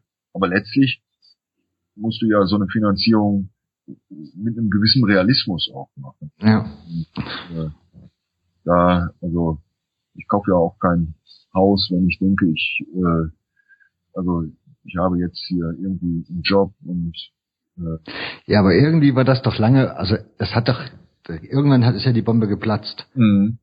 Aber relativ, ja, wie gesagt, eine Bombe geplatzt. Das war halt nichts, was man jetzt hätte so voraussehen können oder wo sich, doch. es gab zwar, man hat zwar schon Stimmen gehört, aber es war ja nie so eindeutig, oder? Doch, doch. Das ist, das ist ja das, äh, Auch für die große Masse, also für die nee, Öffentlichkeit? Nee, weil es nicht, es wurde nicht kommuniziert. Es gab, es gab aber genügend Anstrengungen von, äh, von Fanseite, das in die Öffentlichkeit zu bringen. Und zwar weitaus vorher. Und das, äh, das war aber, das Interesse daran war nicht da. Das ist ja häufig so mit denen, dass äh, es auch ein, ja, ein, ein übergeordnetes Interesse, um es mal vorsichtig zu formulieren, äh, innerhalb einer, einer äh, meinungsbildenden Öffentlichkeit muss ja vorhanden sein.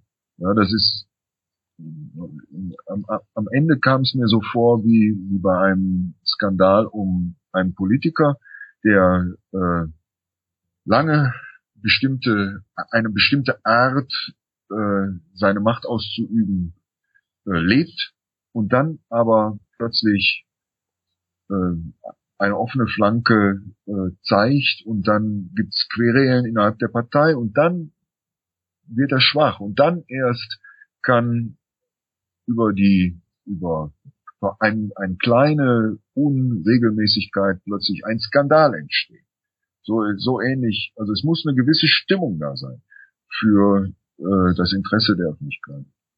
Und Als dann rauskam, dass es jetzt, also dass der Lizenzentzug feststeht. Ja. Was ging da bei dir ab? Was ging da durch den Kopf? Ja, ich, ich meine. Jetzt mal abgesehen davon, was daraus sich entwickelt hat, bei, insgesamt dann. Nur jetzt allein, wie du die Nachricht gehört hast. Das, das war tatsächlich äh, etwas, was wie ein, wie die Nachricht eines von, vom, vom Tod eines mir nahestehenden Menschen. So kann man das sagen, weil äh, das sind die, dieselben Gefühle gewesen, wie erstmal so eine Art äh, Lähmung, wo du das gar nicht wirklich an dich ranlässt und du denkst, naja, das stimmt eigentlich gar nicht.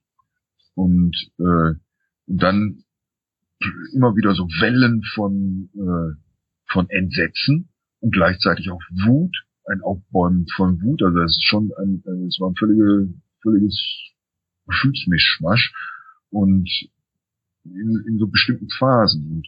Und äh, ja, das war ziemlich blöd.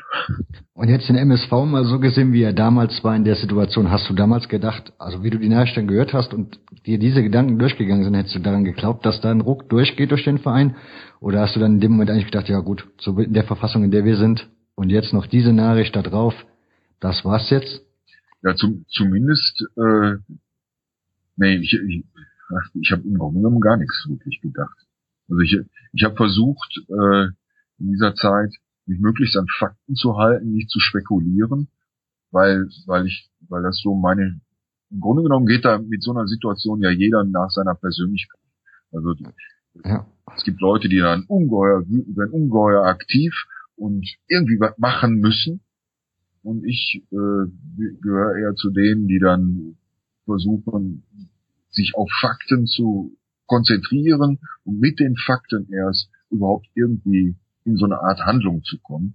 Und äh, ja, also ich habe versucht, Fakten zu sammeln und mir keinerlei Gedanken über Aussichten zu machen, weil ich das für, für, für meine Situation dann als nicht, äh, soll ich sagen, heilend irgendwie erlebt habe. Und so habe ich dann den Tag verbracht, immer wieder geguckt, ja, bist du abends ans Stadion gefahren oder? Ja, bin ich auch immer. An dem Tag selber nicht, da war, kam, bin ich gerade aus Duisburg gekommen äh, bei der Nachricht, aber hm? in den Folgetagen bin ich dann auch am Stadion gewesen. Nicht ganz so regelmäßig wie viele andere, die da tatsächlich. Was hat man, warum ist man ans Stadion gefahren? Also warum bist du ans Stadion gefahren? Jetzt mal abgesehen davon, dass man da wahrscheinlich, ja, erstmal sich da die News geholt oder was hat man da gemacht? Ja, ich glaube, nee, erstmal erstmal äh, war das war das alleine das Zeichen, äh, da ist etwas, was äh, lebendig bleiben muss, worum, wo, wo, worum wir jetzt trauern und das soll gesehen werden.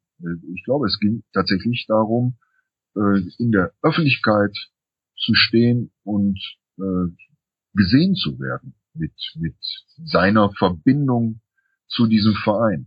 Weil das ja so, wenn man das so im, im Alltag, äh, Fußball im Alltag, das ist so eine Art ja, Unterhaltung in der Freizeit, da ist viel Star, Starrummel und äh, was ist, da gibt's diese massiven Fans und das ist alles so, so was diffuses, gibt viel, viel äh, Kritik an, an diesem Fußball. So, all das war plötzlich weg sondern es ging tatsächlich nur darum, um die Verbindung, die einem in seinem Leben wichtig ist, äh, zu diesem Verein, diese Verbindung zu zeigen. Ich denke, das ist das, was, was alle, die dann jeweils vor Ort gewesen sind, nicht am ersten Abend, da ging es auch um Wut, aber ganz schnell ging es eigentlich nur darum. Wenn man sich so die überregionalen Medien damals angeguckt hat, dann hatte man so den Eindruck, der, das Ganze kommt nicht nur von den Fans als solche, sondern das kommt irgendwie in der Stadt. Also das sind wieder die Bewohner, also die Einwohner der Stadt, die das machen. dieses sich vielleicht wieder besinnen auf den MSV, in die Zeiten, wo, die, wo dieser Verein mal irgendwann jeder so sein Verhältnis zu diesem Verein hatte, warum die dann auch immer vielleicht abgekühlt sind, aber irgendwie hatte man das Gefühl, das ist ein größerer also so eine größere Welle, die da den Verein gerade trägt in genau. der Situation. Genau. War das abends, war das dort abends vor dem Stadion auch schon so, so sichtbar oder war es dann doch eher noch die Fans, die dann vor dem Stadion standen? Also äh, bei abends vor dem vor dem Stadion standen wahrscheinlich eher nur die Fans, aber äh, also die Leute, die auch im Stadion selber sind. An den Nachmittagen, da kamen äh, zu besonderen Ereignissen, kamen auch eben die Leute, die, die vielleicht in den letzten Jahren nicht so im, im äh, im Geschehen waren und äh, nicht so oft ins Stadion gegangen sind. Das war ganz klar zu, zu sehen. Da waren viel, viele ältere Leute dabei, also bei diesen Aktionen. Die und bei, wann ging das dann so los mit diesem Malocha-Ding? Also jetzt Ärmel hoch und anpacken und irgendwie gucken, dass wir jetzt die Trümmer da beiseite geschafft bekommen? Das ist ja äh, mit dem Blick in den Abgrund. Ja, ich mein, das sind ja zwei Bewegungen. Einerseits das, was im Verein selber passierte und dann das, was die Fans als Zeichen, dass dieser Verein wichtig ist. Ja, genau. Versuch mir das mal zu erklären. Versuch mir mal zu erklären, was da zuerst war. War da zuerst die Arbeit, also ging es dann erst im Verein irgendwie was, dass sich was passiert oder geschehen ist, was dann sich auf die Fans übertrug oder was andersrum? Das waren, ich glaube, das war so ein verzahntes gegenseitiges äh, Vorantreiben. Also für den Verein waren ja ganz klare Abläufe vorgegeben. Die konnten Einspruch einlegen und äh, dann auf den Entscheid des Einspruchs warten und dann versuchen zu, äh, zu gucken, dass sie eine Lizenz für die dritte Liga bekommen. Aber die, das Vertrauen der Mensch, also der Leute, der Fans war gegenüber den Verantwortlichen, den damals jetzt schon hand, den damals handelnden Verantwortlichen gegeben. Ja, eigentlich nicht. Also da war da nicht so, dass man gesagt hat, ihr habt uns jetzt hier die Soße eingebrockt und jetzt genau. sollt ihr das jetzt, ja. Am Anfang, am Anfang äh, war das, war es auch, war das auch zwiespältig. Da gab es ja noch den Geschäftsführer äh, Roland Kensch, der, der, der letztlich äh, diese fehlerhaften Unterlagen abgegeben hat und der von dem ehemaligen Präsidenten Walter Helmich auch an diese Geschäftsführerposition gesetzt wurde. Also da gab es eine Verbindung, die, äh, die von den Fans sehr kritisch beäugt wurde und gesehen wurde. Darüber hinaus gab es aber äh, eben den Verein. Man muss ja, das, das ist etwas kompliziert, weil in, je, in vielen Fußballvereinen ist es ja so, dass dieser Profibetrieb ausgelagert ist in ein Wirtschaftsunternehmen. Beim MSV ist es jetzt die sogenannte Kommanditgesellschaft auf Aktien.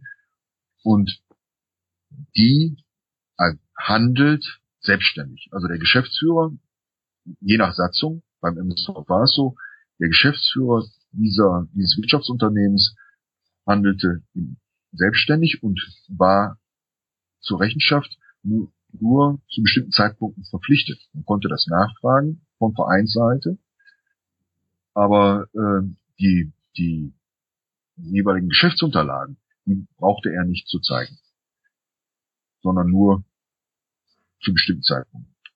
Okay.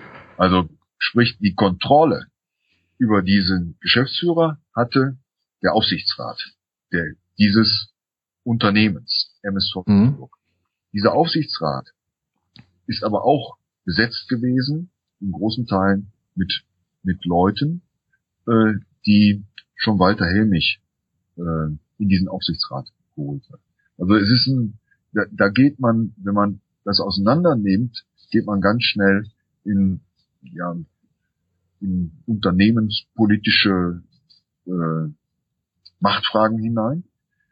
Und da, da wird es dann nicht mehr so einfach. Äh, so tief, so tief wollte ich ja gar nicht gehen. Mir ging es ja eigentlich nur darum, wie das dann, ja, wie die Leute so, ja, wie die dem Verein gegenüberstanden, also den. Verantwortlichen. Also diesen Leuten, um es abzurunden, diesen Leuten standen sie misstrauisch gegenüber, den anderen Leuten, die im Verein Verantwortung hatten, also in dem Überbau, in dem alten Verein. Im, eigen, im eigentlichen Verein.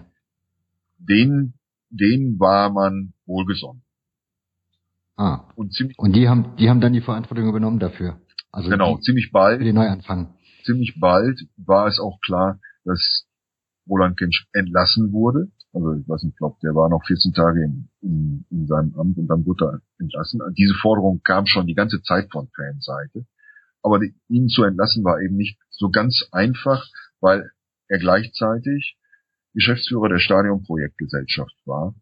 Und diese Stadionprojektgesellschaft äh, die, die war das Unternehmen, an das der MSV wiederum Geld schuldete. Also sprich, man konnte nicht einfach diesen, diese Beziehung zu dieser Stadionprojektgesellschaft so torpedieren, indem man da auch gleichzeitig den Geschäftsführer äh, ja, kommt, mit dem Geschäftsführer Streit an. Ja. Also sehr komplizierte ich weiß, ich weiß was, ja. Ist rübergekommen. Aber die Stimmung war dann letztlich, um es jetzt nochmal auf den Punkt zu bringen, die war dann tatsächlich recht bald von einer Einheit getragen.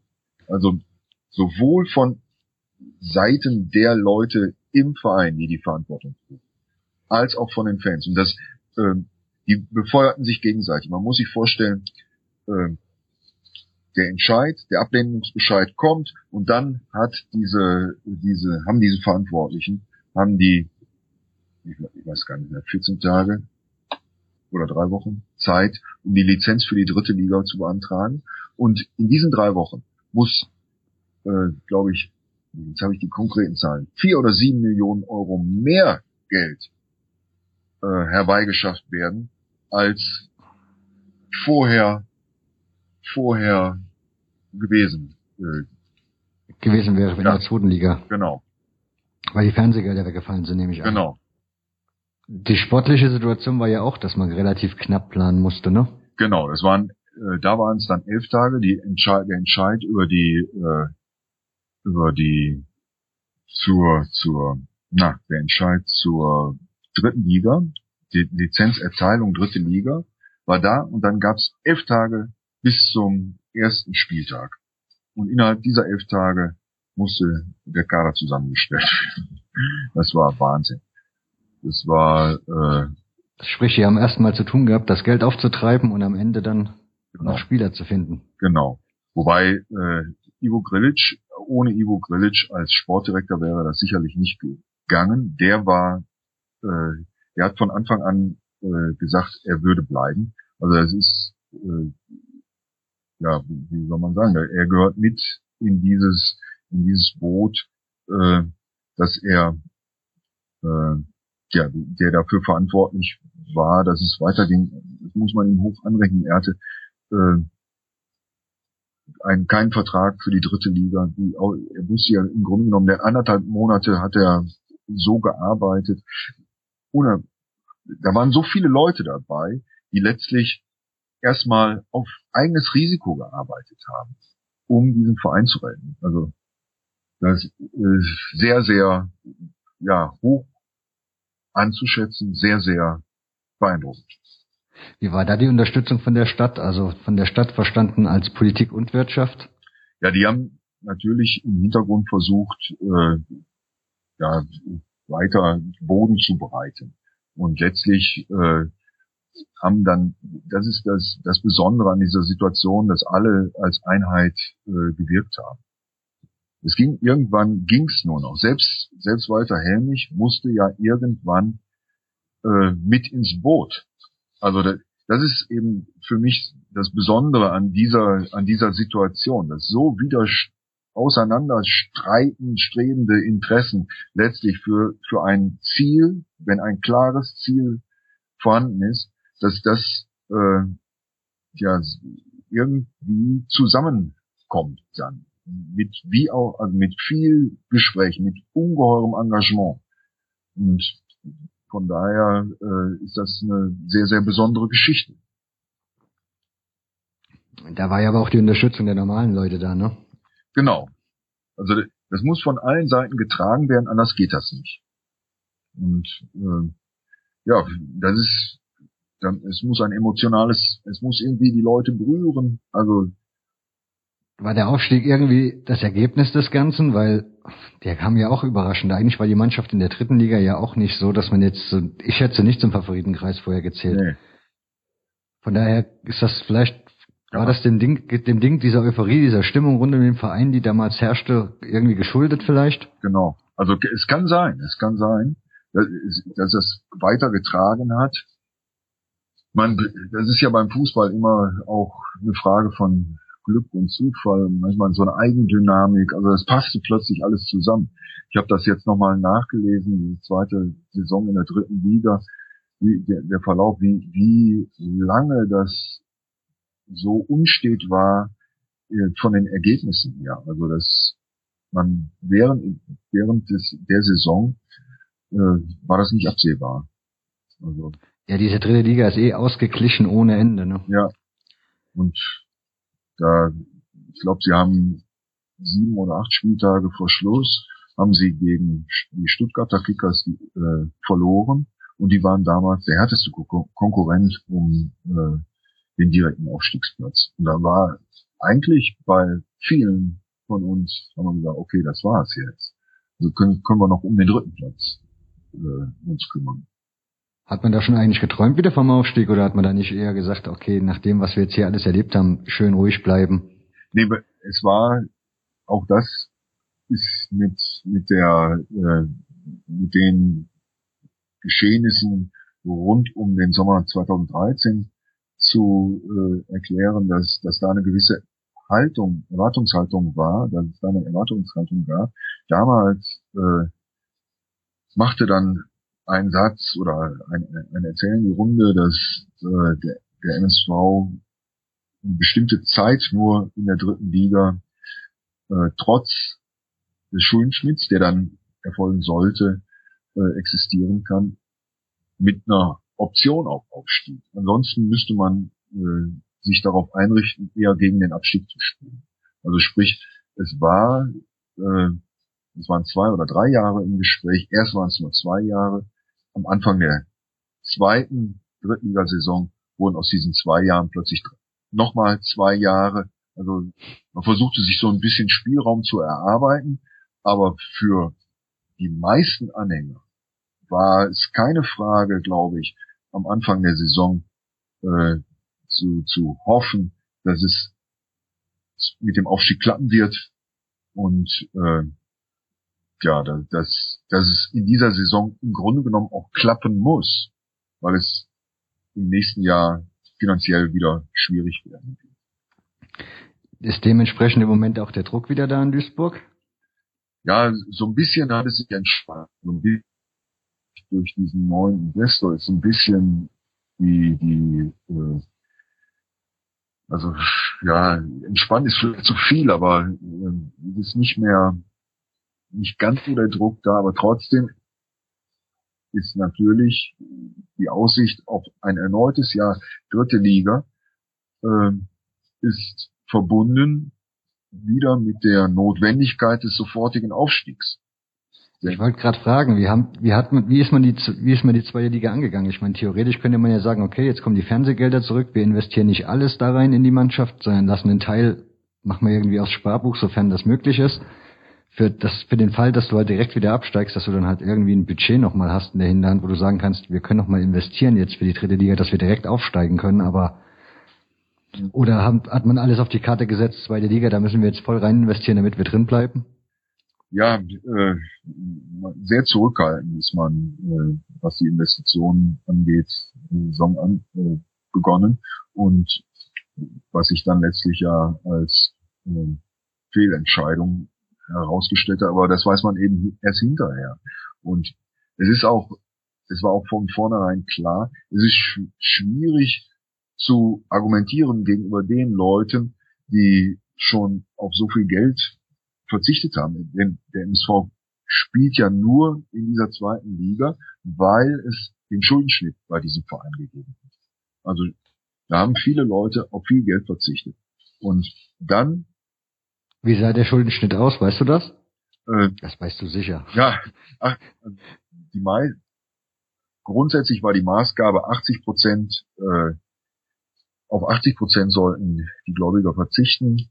Äh, das, Boah, das ist eine Stange Geld, ja. Ja, das ist äh, bei manchen, manche haben dann sogar auf alles verzichtet.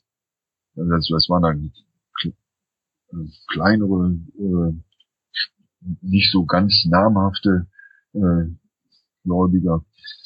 Und so ganz hat's nicht geklappt. Man musste das, man musste da Finanzkonstruktionen äh, wählen, die ja, die, die auch wieder kompliziert waren, will ich gar nicht in die Einzelheiten gehen, aber grundsätzlich waren es 80 Prozent.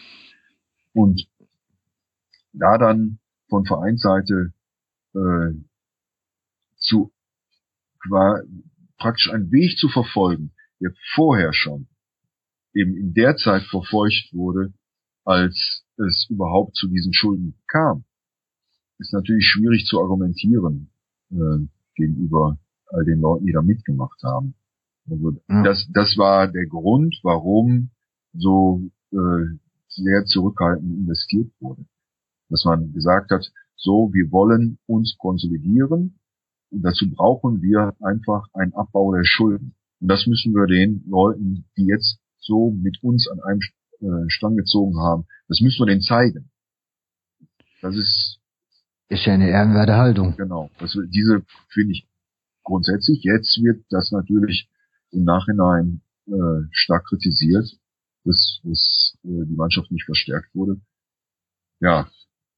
ja. Ja gut, aber man muss ja an den Verein denken, mal in allererster Linie, ne? Das ist, ja, also ich, ich, ich wäre, wäre ich Entscheider gewesen, hätte ich diesen Weg auch gewählt. Äh, einfach aus der Geschichte dieser zwei Jahre heraus. Und stände dann jetzt genauso da und äh, ja, könnte letztlich nur jetzt nur noch auf den Relegationsplatz hoffen. Also so, das ist ja realistisch. Das ist das einzige realistische Ziel, was noch geblieben ist. Ja, letzte Woche gab es einen Punkt, ne? Am vergangenen genau. Wochenende. Es gab einen Punkt und Dein Eindruck von dem Spiel?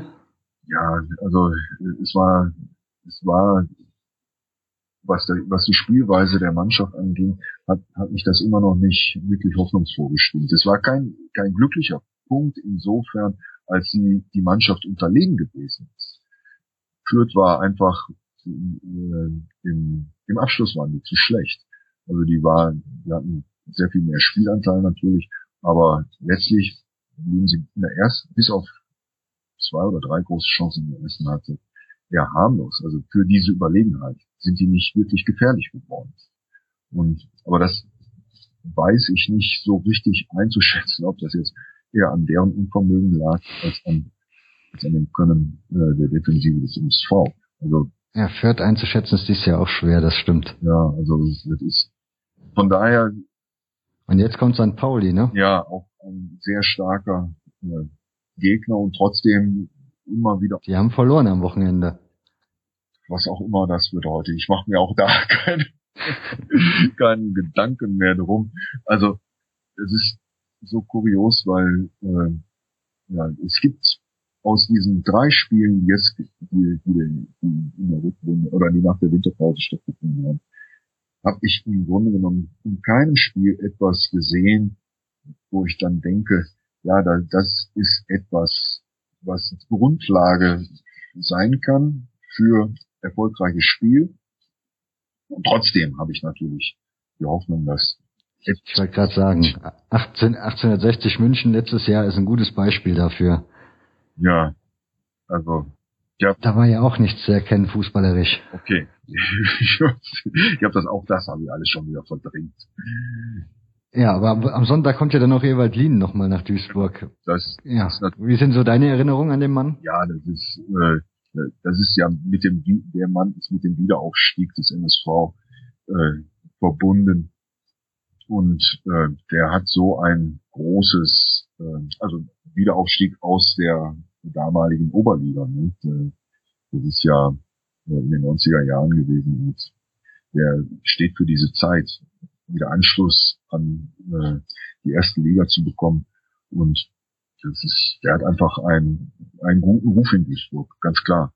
Das ist völlig ohne Frage, dass der Mann immer wieder gerne gesehen wird in Duisburg, dass der auch gefeiert wird. Das war ja im Hinspiel schon so, dass er äh, in beiden Kurven äh, bejubelt wurde. Also, ja, wie ist sein Verhältnis nach Duisburg? Noch ein gutes? Ja, ja.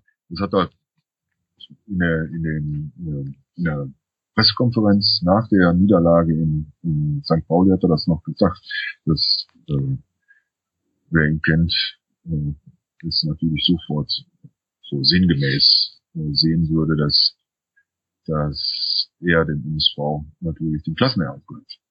Also, hast, hast du ihm den Erfolg zugetraut, den er jetzt auf St. Pauli hat? Hm. Eigentlich hatten ja schon viele gesagt, dass er ist vorbei. Ist vorbei, ja. ja. Andererseits, er, er ist einfach, ich meine, das ist ja auch, es sind so Moden immer und man kann das gar nicht so richtig, also ich kann, ich habe immer das Gefühl, ich bin viel zu weit weg von dieser, von dieser täglichen Arbeit, um äh, tatsächlich zu äh, beurteilen, ob ein Trainer gut ist oder schlecht ist. Du hast nur das, das Ergebnis und letztlich was passiert und da spielen dann so, so viele Einflussgrößen noch eine Rolle. Und bei Leuten, die so lange im Geschäft sind, noch vermag ich das gar nicht, weil da bin ich viel zu zurückhaltend, um, um irgendwie was sowas zu sagen.